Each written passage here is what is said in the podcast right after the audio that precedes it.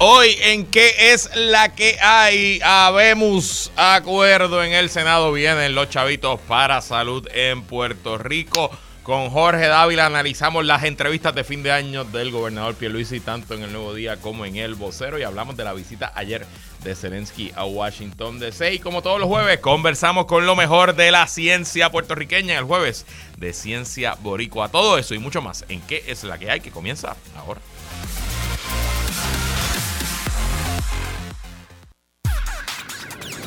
El análisis más potente y completo comienza ahora. Luis Herrero llega prendiendo fuego a los políticos y figuras que se atreven a dañar el país. Radio Isla 1320 presenta ¿Qué es la que hay? Con Luis Herrero.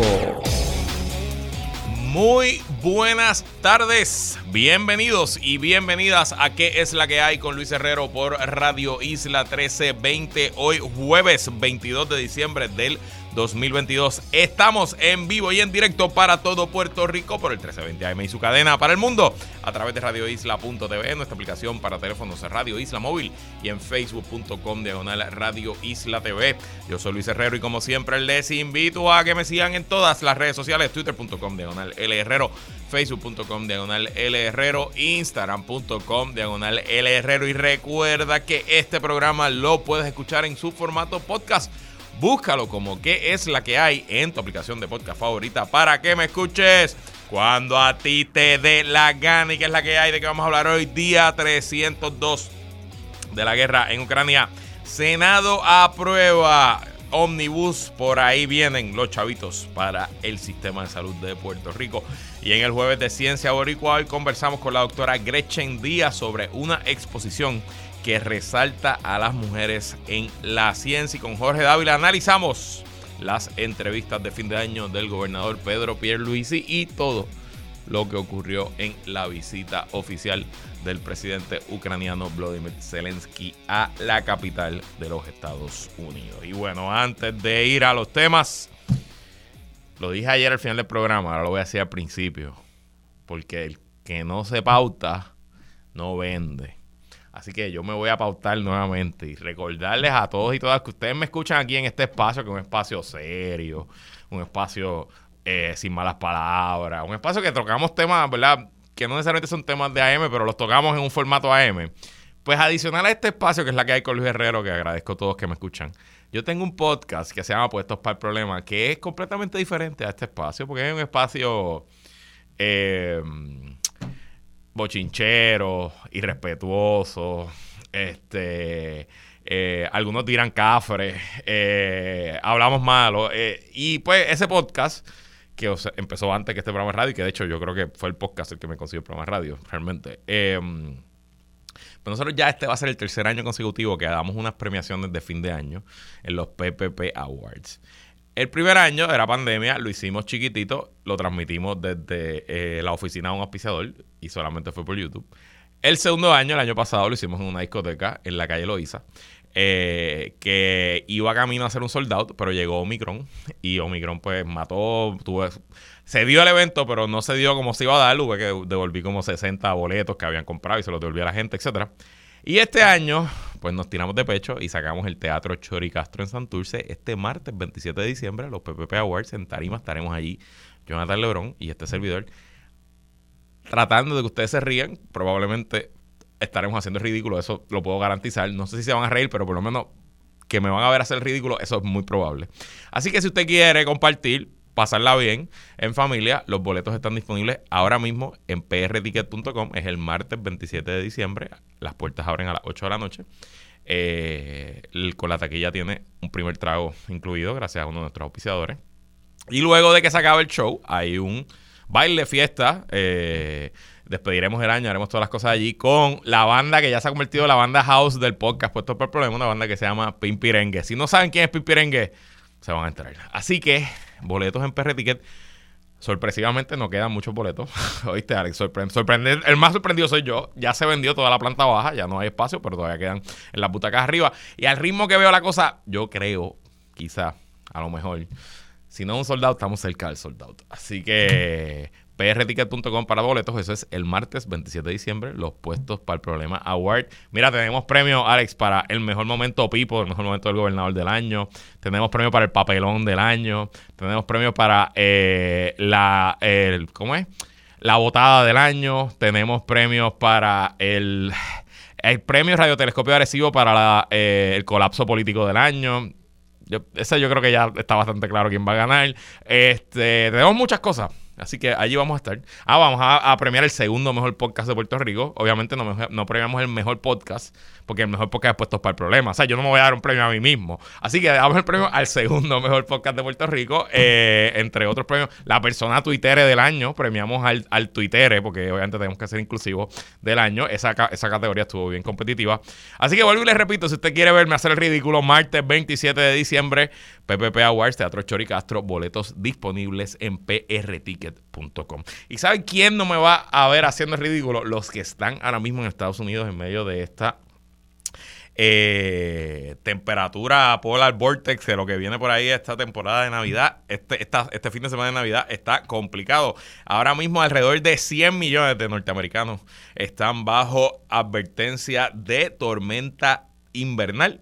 Y eh, se han establecido hoy más de 100 récords diarios de frío, de temperatura. Hay más de 1.500 vuelos que han sido eh, eh, cancelados y más de 7.000 han sido cancelados, atrasados, etcétera, etcétera. Y la cosa está tan y tan y tan complicada, Alex, tan y tan complicada que mira, hay un meteorólogo de Florida que se llama Zach Kobe que puso en su Twitter, estoy traduciendo, breaking, breaking news estoy emitiendo una advertencia de iguanas para toda la Florida Sur y Central. Una advertencia de iguanas significa que en temperaturas menores de 40 grados Fahrenheit, las iguanas, que son reptiles de sangre fría, se pueden caer de los árboles. Porque no es que se congelan, pero es que se quedan dormidas, se ponen letárgicas y pueden caerse de los árboles, de los postes, pueden eh, caer encima de los carros. Así que en Florida quizás caiga nieve, pero más probable caigan iguanas. Así que la diáspora que nos escucha en Florida, saquen sus sombrillas de iguana este fin de semana y mucho cuidado al resto de la diáspora. Oye, más allá de los chistes, cuídense mucho y por lo menos, que fue lo que le dije a mi hermano que vive en Hartford, le dije, por lo menos te va a tocar la Navidad de las películas. Por lo menos va a estar blanquito, vas a poder prender la chimenea. Me dijo, no sé prender la chimenea, no la voy a prender. Y segundo, lo que estamos leyendo aquí es que viene frío sin nieve. Así que ya veremos mucha fuerza a todos los hermanos y hermanas puertorriqueñas que van a pasar una fría Navidad.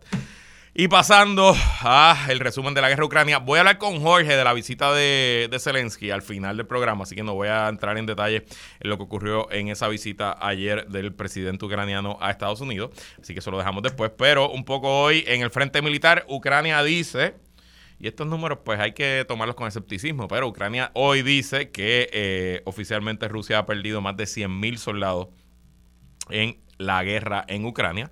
Ese número, como les digo, debe estar inflado. Rusia solamente ha admitido que ha perdido 18.000 soldados. Así que en algún punto entre 18 y 100 mil debe estar la cifra real. Lo cierto es que Rusia ha perdido mucho más soldados de lo que Rusia, Ucrania, todos nosotros pensábamos que iba a perder. El ritmo de esa pérdida se ha acelerado con la movilización de los soldados adicionales, pero tristemente no hay indicios de que Rusia esté paralizando las movilizaciones ni que se estén eh, quedando sin soldados. Siguen llegando hombres al frente de batalla en condiciones pésimas, con mal entrenamiento, pobre equipo, pero siguen llegando y obviamente pues siguen muriendo en esos frentes de batalla. Eh, por otro lado, eh, miren qué interesante más allá de la guerra y los soldados, dentro de las áreas ocupadas por Rusia hay actividad, en inglés se le dice partisans, actividad eh, clandestina de, la resistencia ucraniana, etcétera. Y el eh, viceprimer ministro y quien era director de la agencia espacial rusa, Roscosmos, un señor de nombre Dmitry Rogozin, eh, fue herido en un ataque de parte de estos milicianos ucranianos en profundo en territorio en Donetsk que ha sido ocupado por Rusia desde el 2014, ni siquiera fue el, el territorio ocupado recientemente. Eh, también hoy hubo una explosión con un coche bomba en otra de las ciudades de Donetsk y se espera que este tipo de actividad continúe creciendo y aumentando eh, durante las próximas semanas y meses. También hoy en el frente eh, diplomático, China y Rusia comenzaron, digo, perdón, culminaron ejercicios navales en el Océano Pacífico. Ambas, eh, ambas fuerzas navales pues eh, llevaron a cabo sus ejercicios conjuntos, lo que está enviando una señal de cooperación aún más cercana de lo que se esperaba quizás o lo que se había visto antes. Y en el frente diplomático, luego de venir de Washington DC, Zelensky hoy se reunió en Polonia con el presidente polaco Andrés Duda, que eh, no sé pronuncia Andrés, es Andrés con J al final, no sé cómo se pronuncia.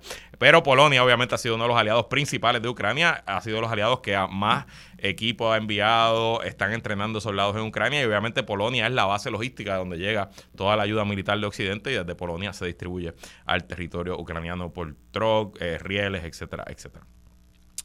Y pasando a lo que fue un susto anoche, de hecho yo estaba bastante pendiente.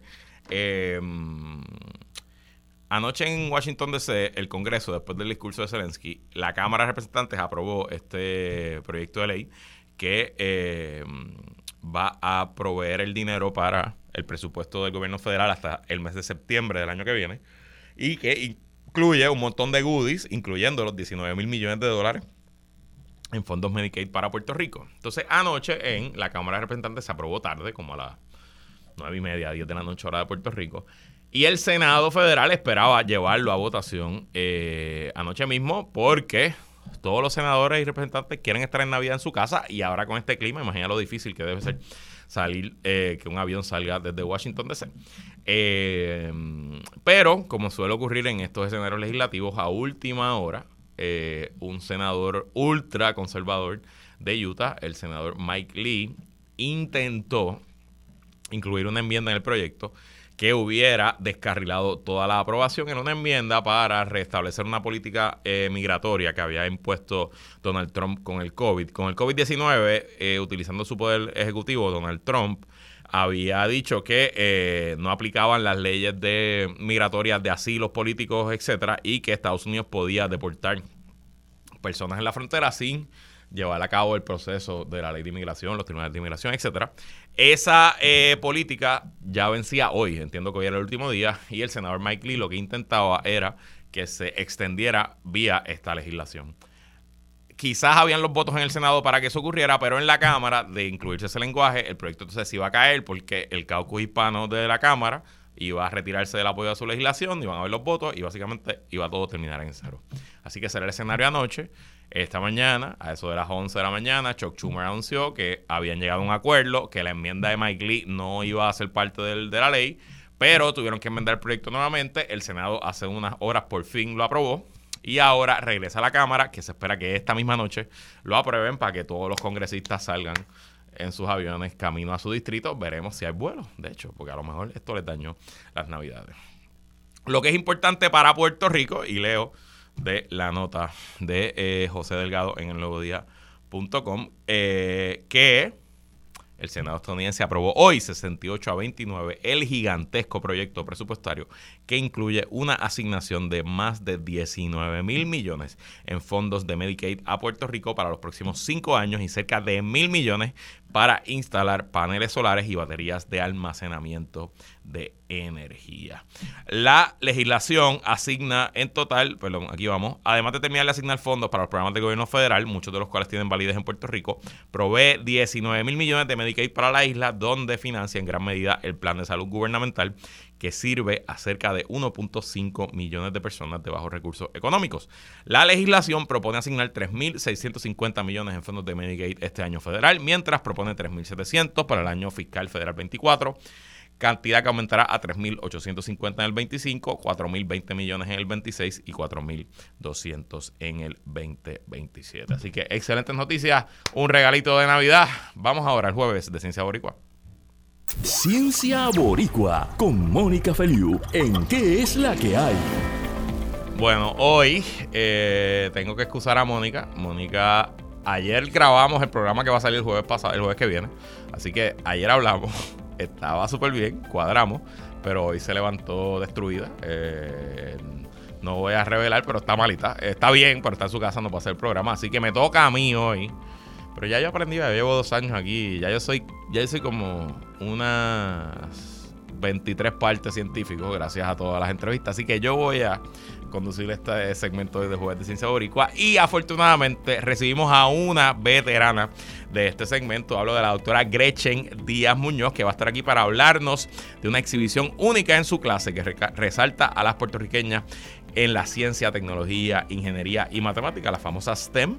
Eh, Gretchen, primero que todo, es oriunda de la playa de Ponce, es la directora del programa de educación en ciencia para Ciencia PR, es microbióloga de formación, emprendedora, una de tres boricuas en ser destacadas en la mayor exhibición de estatuas de mujeres en el mundo que ha estado en Washington DC y Texas, una destacada líder científica y promotora de la equidad de género. Casi nada, la verdad que estas científicas boricuas frontean porque pueden, así que le damos la bienvenida nuevamente a la doctora Gretchen Díaz Muñoz. Bienvenida, Gretchen, ¿y qué es la que hay?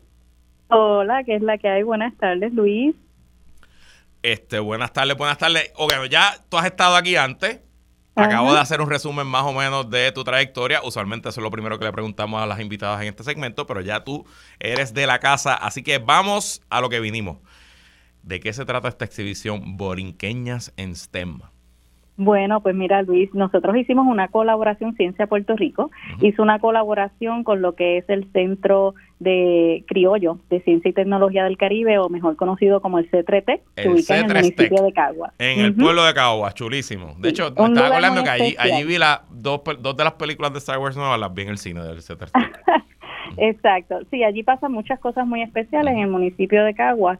Y pues hicimos esta colaboración, recibimos una pequeña subvención de un programa eh, que se llama ISDEN, que es el mismo que llevó a cabo la exhibición de las estatuas y también una asociación de museos de los Estados Unidos. Estaban dando estas subvenciones para crear proyectos de exhibición que tengan, ¿verdad?, que resalten a mujeres en las ciencias. Y obviamente nosotras tomamos la decisión de que íbamos a resaltar específicamente mujeres boricuas en la ciencia y pues eh, que llamamos, ¿verdad?, las borinqueñas.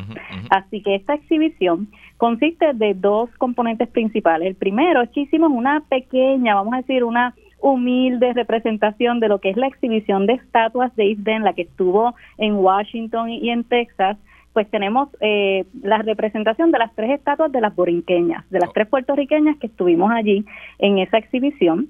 Así que van a poder tener una idea, ¿verdad?, de, cómo se veía esa exhibición. Y el otro componente es que tenemos a unas 34 mujeres adicionales en todas las áreas de STEM, de ciencia, tecnología, ingeniería y matemáticas, que son puertorriqueñas eh, y que se han destacado, ¿verdad?, en estas disciplinas. Y tenemos sus afiches, sus fotos eh, eh, todas a través de la, lo que es la exhibición principal, ¿verdad?, del museo, y van a estar allí por un año, Luis. Así que es bien importante que sepan esto porque además de la exhibición, a través de este año que vamos a estar eh, exponiendo, pues se van a hacer algunas actividades relacionadas, ¿verdad? En conexión con lo que son estas mujeres que, que representan eh, lo mejor de la ciencia boricua. Eh, ahora mismo el museo está en receso, pero el 13 de enero ellos regresan, así que cuando reabran, pues van a tener todo, eh, la oportunidad de poder visitar y poder conocer. Y bien importante, quería mencionar que esta exhibición solamente te enseña estas 34 más nosotras, 37 mujeres en total.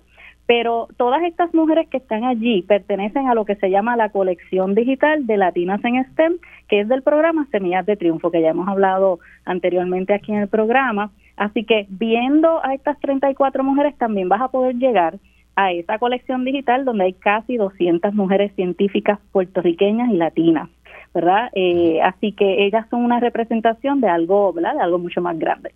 Y cuéntame un poco, que, ¿verdad? No, no va a dar tiempo a mencionar a las 37, pero ¿quiénes están? ¿Qué qué, qué, ¿A qué científicas vamos a conocer en esta exhibición? Claro, y eso es bien importante porque son no son cualquier científica, son científicas, ingenieras, programadoras, etcétera, que son aliadas de los programas que hace el C3TEC y Ciencia Puerto Rico para las niñas. C3TEC tiene un programa que se llama Co-Pillars y nosotros tenemos semillas de triunfo, así que decidimos escoger en forma de agradecimiento, ¿verdad? A esas mujeres aliadas que han dicho presente desde el principio en nuestros programas como modelos a seguir, como facilitadoras, como mentoras. Allí vas a tener eh, a una Mónica Feliu, precisamente, que está allí en esa exhibición. Ah, vale. Así, exacto. Y tenés, vas a tener a una Débora Martorell, que ha colaborado con el c por ejemplo, vas a tener algunas ingenieras de la industria privada, Tienes a Giovanna Guerrero que Medina, que es la directora ejecutiva de Ciencia Puerto Rico. A la jefa, eh, vale, también. Exacto. Así que vas a, vas a ver allí una representación bastante diversa, también en términos de disciplinas, pero también en términos de generaciones, ¿no? Eh, vas a ver allí una doctora Ingrid Montes, que es una destacadísima química de la Universidad de Puerto Rico. Ahora mismo ella es miembro, ¿verdad?, de, de la Junta Directiva de la Sociedad de Química de, de, de, América, ¿verdad? Estadounidense, que es la sociedad más grande que existe. Así que hay unos perfiles bien, bien interesantes y va a ser eh, también tecnológico porque llegas allí, ves el perfil, todas tienen un QR code o un código QR, decirlo correctamente, y entonces llegas allí con tu celular, vas a poder acceder al perfil digital de cada una de ellas y poder escuchar eh, también unos videos particulares que ellas grabaron para saludar al público. Brutal, bueno, pues repitiendo, esta exhibición va a estar todo el año del 2023 en el Centro para las Ciencias y Tecnologías de Caguas, el C3T, que eso es en el pueblo de Caguas, es un sitio chulísimo, eh, con muchas cosas para hacer y obviamente pues si está buscando inspiración ya sabe que esa exhibición va a estar allí. Y te pregunto, Gretchen, ya que estás aquí y nos has mencionado que esta exhibición es parte de los esfuerzos de Ciencia PR de resaltar a las borinqueñas, esas mujeres en las disciplinas de la ciencia, tecnología, ingeniería y matemática. Otra de esas iniciativas es una que en este programa conoce muy bien porque la han apoyado con sus donativos, Las Semillas de Triunfo, que es un programa para niñas líderes y embajadoras STEM que nuestros escuchas pues ya conocen han apoyado muchas veces. Danos, ponnos al día, que es lo último que ha pasado con Semillas, que se logró este año y que hay en planes para el 2023 con Las Semillas de Triunfo. Mira, Semillas de Triunfo es un programa icónico de Ciencia Puerto Rico ha crecido muchísimo. Nosotros estamos planificando para el año que viene añadir más espacios para las niñas. Este año estamos aceptando 120 niñas, pero esperamos que pronto podamos aceptar un grupo más de, de chicas a través del año. Pero quería contarte que el programa Semillas de Triunfo ahora tiene como una segunda parte, que es para exalumnas de Semillas de Triunfo, ¿verdad? Ahora son chicas de escuela superior, noveno grado a, o a, grado 11 y estamos haciéndolo en colaboración con, L'Oreal Caribe, se llama eh, For Girls in Science Puerto Rico. Y quiero que sepas que esto es un programa basado en el programa que están haciendo en París, la Fundación L'Oreal, y el único país que ha eh, ¿verdad? Este, lanzado el programa, además de París, Francia, es Puerto Rico. Qué brutal. Así que nosotros somos pioneros en eso y es bien importante porque le estamos dando un seguimiento a estas chicas, ¿verdad? garantizando que ahora ellas eh, reciban una mentoría y una ayuda para efectivamente poder llegar a la universidad a seguir una carrera en STEM. Así que eh, para que vean que su apoyo y sus donativos están eh, surtiendo efecto y para que, vean que Ciencia Puerto Rico está en la vanguardia trayendo programas, creando espacios que no existían antes y replicando proyectos exitosos que arrancaron en ciudades tan importantes como París, trayéndolas primero acá a Puerto Rico. Así que no es una cantaleta. Bueno, es una cantaleta, pero no me importa. Sigo con la cantaleta. Pero fronteamos porque podemos. Fronteamos porque podemos, ahí está. Apoyen a Ciencia PR. Ahora mismo, si me estás escuchando, probablemente me estás escuchando en el teléfono, tienes el teléfono en la mano. ATH Móvil, va, lo busca. ATH Móvil, la sección de donar. Ay, malita sea, me tengo que loguear, no me da el tiempo a hacerlo ahora. Eh, busca Ciencia PR y le mande su aguinaldo navideño o puede ir a yo apoyo a cienciapr.org y allí puede donar con PayPal, tarjeta de crédito, Venmo, señales de humo, le puede mandar un cheque, lo que usted quiera, apoye a la ciencia de Puerto Rico. Doctora Gretchen Díaz, gracias por estar aquí. Gracias Luis, feliz Navidad y feliz Navidad a, todos. Muchas felicidades y a la doctora Mónica Feliu Mujer, si me está escuchando, si no me está escuchando porque está eh, en una cama eh, desconectada, pues le deseamos que se mejore, que esté de vuelta con nosotros pronto. Y le deseamos a ella y a todos ustedes una feliz Navidad. Nosotros vamos a la pausa y regresamos con el análisis político de Jorge Dávila en qué es la que hay. ¿Qué es la que hay? Descarga política. Descarga política con Jorge Dávila. Como todos los jueves, analizamos la politiquería nuestra de cada día junto al analista de Radio Disney, colaborador en este espacio, ingeniero Jorge Dávila, que es la que hay. Saludos, saludos, llegando aquí al, fin de semana y, aproximándonos ya a la Nochebuena y, al Año Nuevo. ¿Estás, en PR o estás, estás en Estados Unidos? Estoy en PR, estoy en PR. O sea que te vas a evitar lo peor del frío. Y no sé si viste que en Florida pueden caer liguanas del cielo con las temperaturas bajas. Imagínate tú. Así que ah. tenemos huracanes, pero no tenemos iguanas cayendo del cielo. Así que punto. punto para Yo no sé por qué mi, mi, padre tenía un dicho que decía: si las vacas volaran. Imagínate tú. Ahora son las iguanas las Ay, señor. Bueno, Jorge, vamos a una de las tradiciones de la Navidad Boricua, la entrevista del gobernador de fin de año que se les da a los dos periódicos principales, en este caso al vocero y al nuevo día. El vocero eh, enfoca con el titular Enfrentar los apagones fue lo más complicado para el gobernador. Eh, pues enfoca su historia en el tema energético, mientras el nuevo día en portada habla de la infraestructura y dice el gobernador Pedro Pierluisi prevé largo camino para la reconstrucción. Este es y va a ser el cuatrenio de la obra. Eso fue lo que dijo el gobernador. De hecho, voy a empezar con la entrevista del vocero. Se nota, claro, estoy leyendo una entrevista que yo presumo que fue más larga y que no, uno no puede sacar el contexto ni el body language del gobernador de, la hoja, ¿verdad? De la, de la, página, de la letra escrita de la noticia, pero evidentemente el tema de Luma me parece que se le fue, fue el más difícil que se le hizo en esta entrevista que hizo la periodista Istra Pacheco.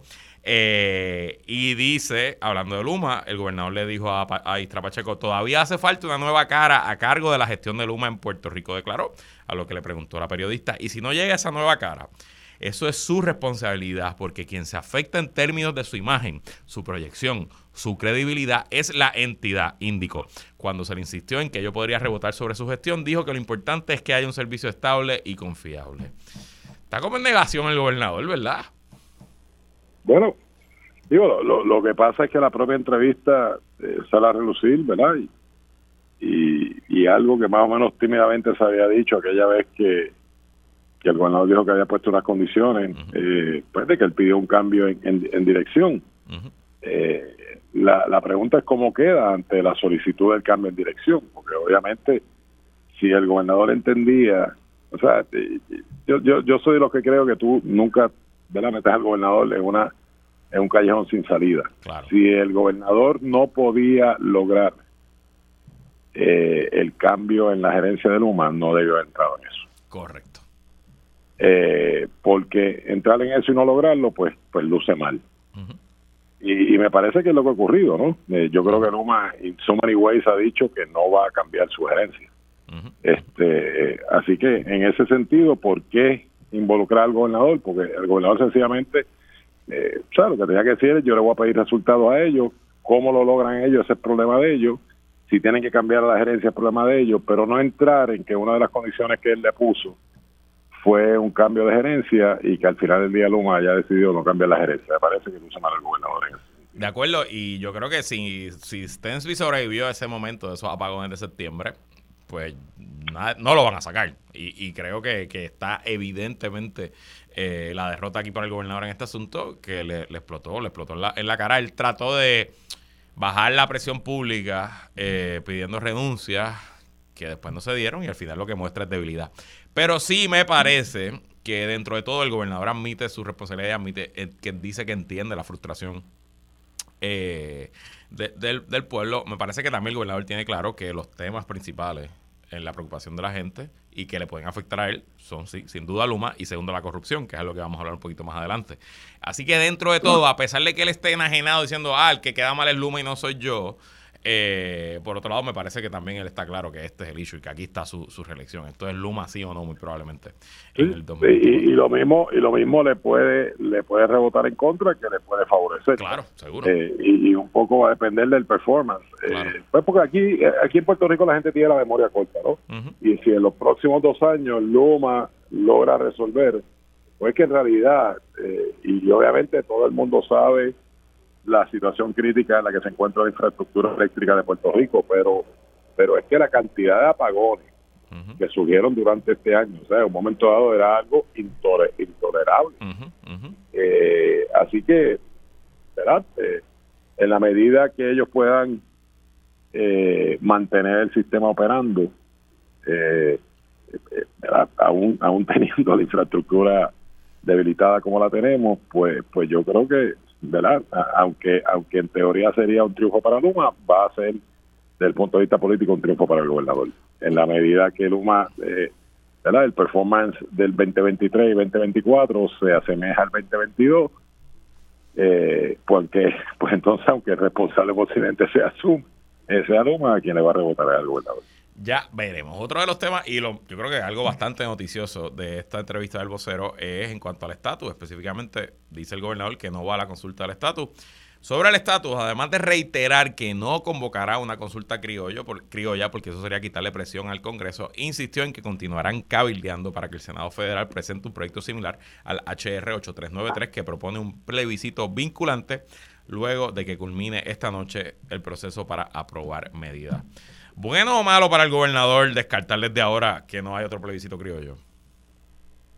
Bueno, yo como estadista eh, apoyo esa posición del gobernador. Ah, qué interesante. yo, yo, soy, yo soy de los que creo que aquí volver a hacer un plebiscito criollo eso es para, para aplaudirnos nosotros mismos. No, no tiene ninguna consecuencia en el Congreso de los Estados Unidos y ya lo hemos probado con no con uno ni con dos, con tres plebiscitos. Así que eh, me parece que es la posición correcta. Eh, Sí te tengo que decir que uno de los, de los desaciertos más grandes en cuanto al tema del estatus ha sido la comisión. O sea, la comisión ha sido un chiste, eh, ¿verdad? Con, ciertas excepciones que tú puedas tener, pero pero al, final del día esto fue algo que empujó el PNP, pero que se le salió de la mano. O sea, no, no empujaron la creación de la comisión, asignaron los fondos, distinto a la comisión que había creado eh, Ricardo Rosselló, que no, que no tenía fondo. Eh, esta sí tenía fondo, eh, pero han sido mal utilizados. Y, y, y si tuvieras a evaluar el resultado de la comisión en pleno, sin entrar en los caracteres individuales verdad que nos representan eh, en esa comisión, pues, pues creo que ha sido un fracaso. Eh, yo no sé si, digo, yo estoy de acuerdo contigo, plebiscito creo yo es un chiste, es algo que no, va a mover nada y, en efecto en lo sustantivo tienes razón, pero yo creo que quizás el gobernador va a tener que comerse esas, estas palabras. Em, las últimas veces que el PNP ha estado en el gobierno como incumbente, ha legislado consultas para el día de las elecciones como parte, ¿verdad? Una estrategia, sí, de adelantar la estadía en papel, pero realmente una estrategia de movilización de sus huestes electorales. Y ya el gobernador tiene una ley que le aprobó Wanda Vázquez el, último día de, como gobernadora que le permite celebrar un plebiscito el día que él quiera sin necesidad de ir a la legislatura. Y yo creo que esa tentación va a estar ahí y tarde o temprano, antes de que llegue el 2024, nos vamos, pero, Pero Luis, eh, ¿verdad? Tengo que, tengo que diferir y, y, y, sí, y sí te puedo, ¿verdad? Comprar el, el, concepto de que en la medida que se convierte en una elección plebiscitaria, pues mueve más PNP. Eh, pero el problema es que si tú miras los números de la última elección, eh, la diferencia entre los votos que sacó la estadidad y los votos que sacó el PNP, particularmente el gobernador, fueron de aquí a de aquí a la luna, ¿no? Claro, claro. Eh, así que con todo y plebiscito, el PNP obtuvo un 30, un 30 ¿cuánto fue? 34 o 33%. 33 puntos algo. Eh, o sea, que, que no sirvió el propósito, si era el propósito, ¿verdad? Eh, y yo creo que ha llegado el momento ya, y, me parece que es por eso que, que muchos estadistas han abandonado el PNP, y hay que y hay que recobrar esos estadistas porque el único mecanismo político que tiene, el único instrumento político que tiene la estadidad es el PNP hasta ahora, ¿verdad? Eh, yo no sé qué harán los populares en el futuro, pero hasta ahora es el PNP. Eh, pero es que los propios estadistas, estadistas foribundos, que son parte del PNP, o eran parte del PNP, una de las razones por las que han abandonado es precisamente porque han entendido que la estadía la utilizan como balón político y no necesariamente como una gestión ideológica eh, y que la estadía sea el norte, ¿verdad? Eh, más bien eh, utilizado como propósito electorero. Y, y, eso eh, molesta, molesta a los estadistas, porque perfecto, obtuvimos un triunfo de un plebiscito y ¿qué logramos el Congreso? ¿Adelantamos la estadidad? La contestación es que con los últimos plebiscitos no hemos logrado adelantar la estadidad. Así que basta ya de plebiscitos criollos. Tú puedes tener razón, pero eso no quiere decir que lo vaya, no lo vaya a intentar. vamos a ver, cuando hagan, el cálculo y hagan esa encuestita un año de las elecciones, Vamos a ver qué va a pensar Fortaleza. Y ya para irnos a la pausa. En el nuevo día enfocan en el tema de la reconstrucción y lo noticioso es la cita del gobernador que dice la reconstrucción de Puerto Rico es algo que va a tomar fácilmente como 12 años si contamos desde que María impactó la isla. O sea que él está hablando para el 2029. Chocante ese número, ¿no? Sí, sí, y, yo soy uno de los que eh, he criticado el proceso hasta ahora. No, no, no, no se ve, o sea, María ocurrió aquí en el 2017, vinieron fondos por María, después vinieron los terremotos, vinieron fondos por los terremotos, vino la pandemia, vinieron fondos por la pandemia, vino Fiona, eh, están llegando fondos por Fiona. Eh, ¿Dónde está la obra? Y, y yo creo que el reto más grande que vamos a enfrentar es que cuando haya la verdadera voluntad de empujar los proyectos, no va a haber el recurso humano para poder empujar todos los proyectos simultáneamente. No va a haber suficientes ingenieros, no va a haber suficientes inspectores, no va a haber suficiente mano de obra. Y ese va a ser el próximo reto, ¿verdad? Para que podamos echar la reconstrucción adelante, que se van a juntar todos los proyectos que ahora están en etapa de diseño y cuando estemos ready para subastar y comenzar a ejecutar esos proyectos, no vamos a tener la mano de obra. Esa es mi preocupación y ese es el próximo reto que enfrenta el gobierno. El gobierno y Puerto Rico. Y de hecho, reto y oportunidad, porque creo que no, no habíamos tenido en, tiempos recientes desde nuestra crisis económica, que comenzó en el 2006, eh, que se mezclaran tantos factores que pudieran propulsar que gente regrese a Puerto Rico, a trabajar en Puerto Rico. Y lo, y lo, y lo que sería imperdonable es que no utilicemos hasta el último centavo de esos fondos que nos han llegado, Así mismo es, sería un crimen y además sería mal práctico político. Bueno, Jorge, vamos a la pausa y regresamos. Hablamos un poquito de la visita de Vladimir Zelensky a Washington DC. Y Jorge Dávila les da un mensaje de feliz Navidad, de tirar el medio. Vamos a la pausa, regresamos con más.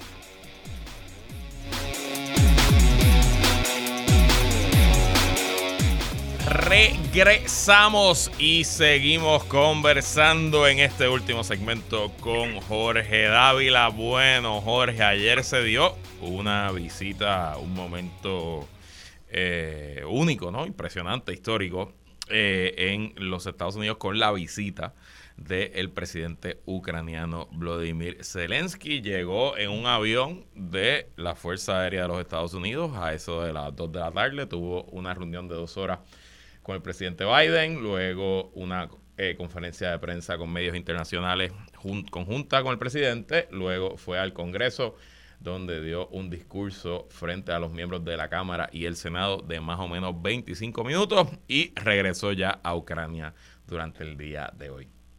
Yo pues seguí la, seguí la visita, ¿verdad? A través de los medios de Estados Unidos.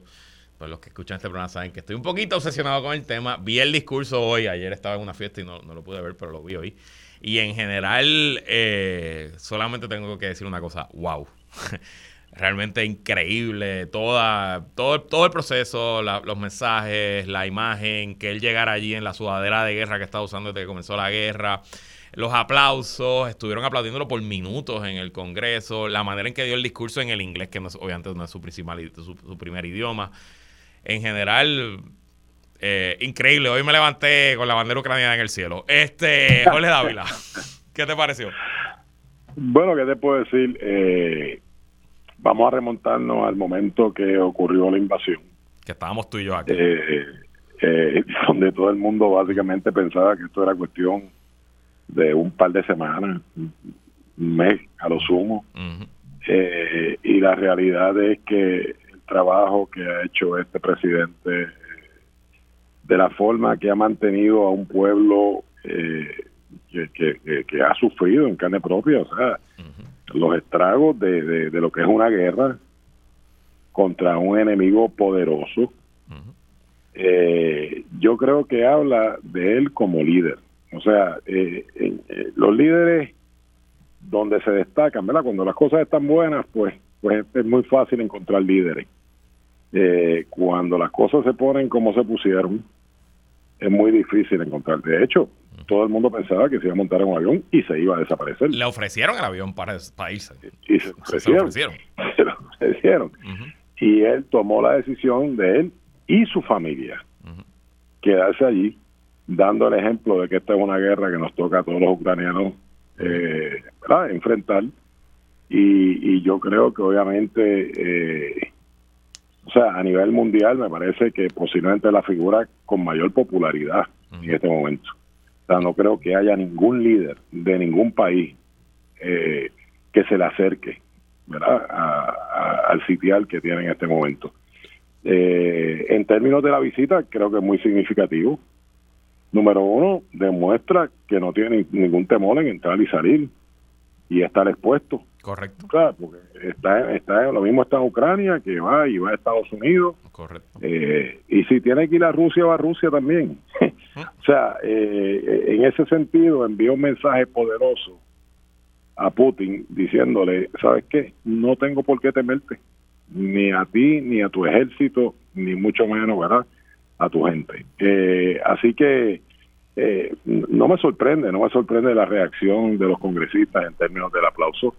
Eh, si, si, si en este momento, ¿verdad? A mí me dieran a escoger una figura a la que yo quisiera tener de frente y poderle estrechar la mano y felicitarlo, ¿verdad? Por su gestión eh, patriótica e histórica es ese es el presidente. De acuerdo, y obviamente pensando en el, el y, y una de las gente critica, ah, esto es un teatro. Eh, esto es para la grada. Bueno, parte de todas las guerras, desde, desde, que el humano es humano y la civilización es la civilización, es la moral y la propaganda como parte de, uno de los frentes de batalla, ¿no? Y, yo en mi, en mi viaje en noviembre, que, pude estar en Londres, visitar Londres por primera vez, una de las cosas que hicimos fue ir al búnker de Churchill durante su incumbencia como primer ministro en la Segunda Guerra Mundial.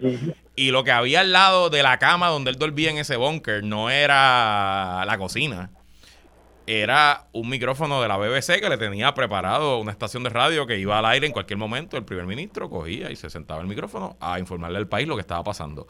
Y esas maneras de ese primer ministro comunicarle al pueblo inglés lo que estaba pasando en la guerra fue clave para mantener la, la moral, la, la, el apoyo en la guerra, el apoyo a las tropas en el frente hogareño. Y es exactamente lo mismo que hace Zelensky. Obviamente esto tiene importancia global, pero donde más importante es en Ucrania, porque esto en Ucrania hoy, los ciudadanos y las ciudadanas ucranianas que llevan 303 días bajo fuego ruso, hoy se sienten con el pecho inflado, orgullosos de su presidente, de este gesto histórico que estuvo en, en, en, en, el Congreso y que recibió un apoyo masivo. Oye, y en tiempos de, de, extrema polarización, donde en Estados Unidos no se está de acuerdo de nada, esencialmente allí el 90% de los congresistas, demócratas y republicanos, desde los más liberales demócratas hasta los más conservadores republicanos, estuvieron allí aplaudiéndolo y apoyándolo. Y en cierto sentido, quizás me dicen iluso, quizás me dicen optimista empedernido, pero en parte esto es una guerra entre la, democracia y el autoritarismo. Esto es una guerra entre un gobierno dictatorial que decidió invadir otro país versus una democracia que se está defendiendo. Y ahí, en ese, en ese principio, debemos estar todos de acuerdo los que tenemos la dicha y la suerte de vivir bajo un sistema democrático, incluso en el territorio de Puerto Rico. Así que para mí, fantástico. Si algo, y, obviamente si algo eh, levanta más todavía la imagen de Zelensky, eh, es el background del cual él venía. estamos hablando de una persona que era un comediante. o sea, y, y, cuando le tocó enfrentar eh, a los rusos, ciertamente era cualquier cosa menos una comedia, ¿no? Correcto. Eh, y así que mucha gente dudaron si tenía la capacidad de enfrentar, ¿verdad? él con ese background, que no necesariamente era un background político, eh, y mucho menos de, necesariamente ser un, líder que pudiera mantener eh, a los ucranianos eh, todos, todos en pie de guerra, o sea, es para pelos cada imagen de esa cuando tú ves que lo están bombardeando, están matando niños y aún así los ucranianos dicen no vamos para ningún lado, vamos a enfrentarlo, o sea, así sea con, con escoba, vamos a enfrentar al enemigo. David contra Goliat, y, ciertamente, eh, si alguien tiene, ¿verdad?, eh, que tener el reconocimiento de que ha sido eh, el héroe de esta guerra, es el presidente. porque obviamente tiene a Putin arrinconado. el otro día tú mencionabas que a lo mejor Putin un día esto se cae por una ventana. O sea, este hombre puede entrar, puede salir.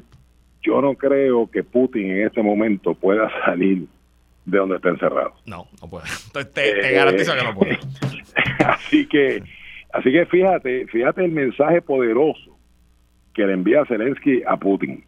¿Sabes qué? Yo puedo entrar y salir como me dé la gana. Y que 24 horas antes Zelensky estaba en el frente de batalla en Bamut, en el área más intensa donde se están dando los peores combates hace meses. Fue allí, estuvo con las tropas. Y 24 horas más tarde está en Washington DC. Dale, Vladimir Putin, inténtalo tú también. Bueno, Jorge.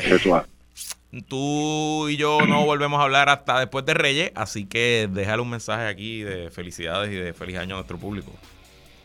Bueno, primero que nada, agradecimiento, ¿verdad? Agradecimiento a Radio Isla, sugerencias, eh, a personas como Penchi, eh, Armando Valdés, Mal Torres, que me soportaron por un tiempo. Eh, ya yo jugando, jugando, voy para cinco años en Radio Isla. Eh, y más reciente la participación contigo, este, ¿verdad? Donde tenemos diferencias, pero le hemos enseñado al pueblo de Puerto Rico que se pueden discutir las diferencias. Así es eh, en, un nivel de, diálogo, de altura, con respeto, eh, defendiendo cada cual su posición, pero con mucho respeto. Así que te agradezco la oportunidad. Eh, y al pueblo de Puerto Rico, yo creo que esta es la primera Navidad, posiblemente en, varios años, que vamos a poder disfrutar un poquito más libre del COVID, de los huracanes, de los terremotos. Que nada, que lo, que lo que hemos logrado en estos tiempos difíciles, ¿verdad? De que yo creo que hasta cierto punto se ha fortalecido otra vez la familia, porque las últimas fiestas de Navidad básicamente ha sido el grupo familiar. Eh, que, no, que no abandonemos eso. Yo, yo creo mucho eh, de que tenemos que regresar a fortalecer los lazos familiares para tener una mejor sociedad. Eh, y, Aunque, aunque, aunque yo sé que es difícil, que dejemos los teléfonos a un lado. Vamos, vamos, a, vamos a tener el diálogo al que estamos acostumbrados a tener con, nuestros padres vamos a reflexionar de cuán importante eh, es, dar un abrazo, es, decir un, te quiero, es, decir gracias. Eh, te tengo a mi lado. Puerto Rico ha demostrado que es un pueblo muy resiliente. Así que le deseo lo mejor a todos los puertorriqueños eh, en este próximo 2024. Eh, que disfrutemos la Navidad, pero con el verdadero espíritu de la Navidad, que es el nacimiento del niño Jesús. Y que podamos seguir echando para adelante como pueblo, ¿verdad? Porque hemos demostrado que podemos enfrentar cualquier reto que se nos ponga por delante. Que así sea, me a tus palabras, muchas felicidades Jorge, a ti y a toda tu familia y nos vemos el año que viene. Si Dios quiere. Feliz 2024. Ah, feliz 2023, chicos. No me reste un año. Vamos, vamos, que ya esto está mal. Desesperado, estoy desesperado. Regresamos mañana. Vamos para el 2023. Hasta mañana.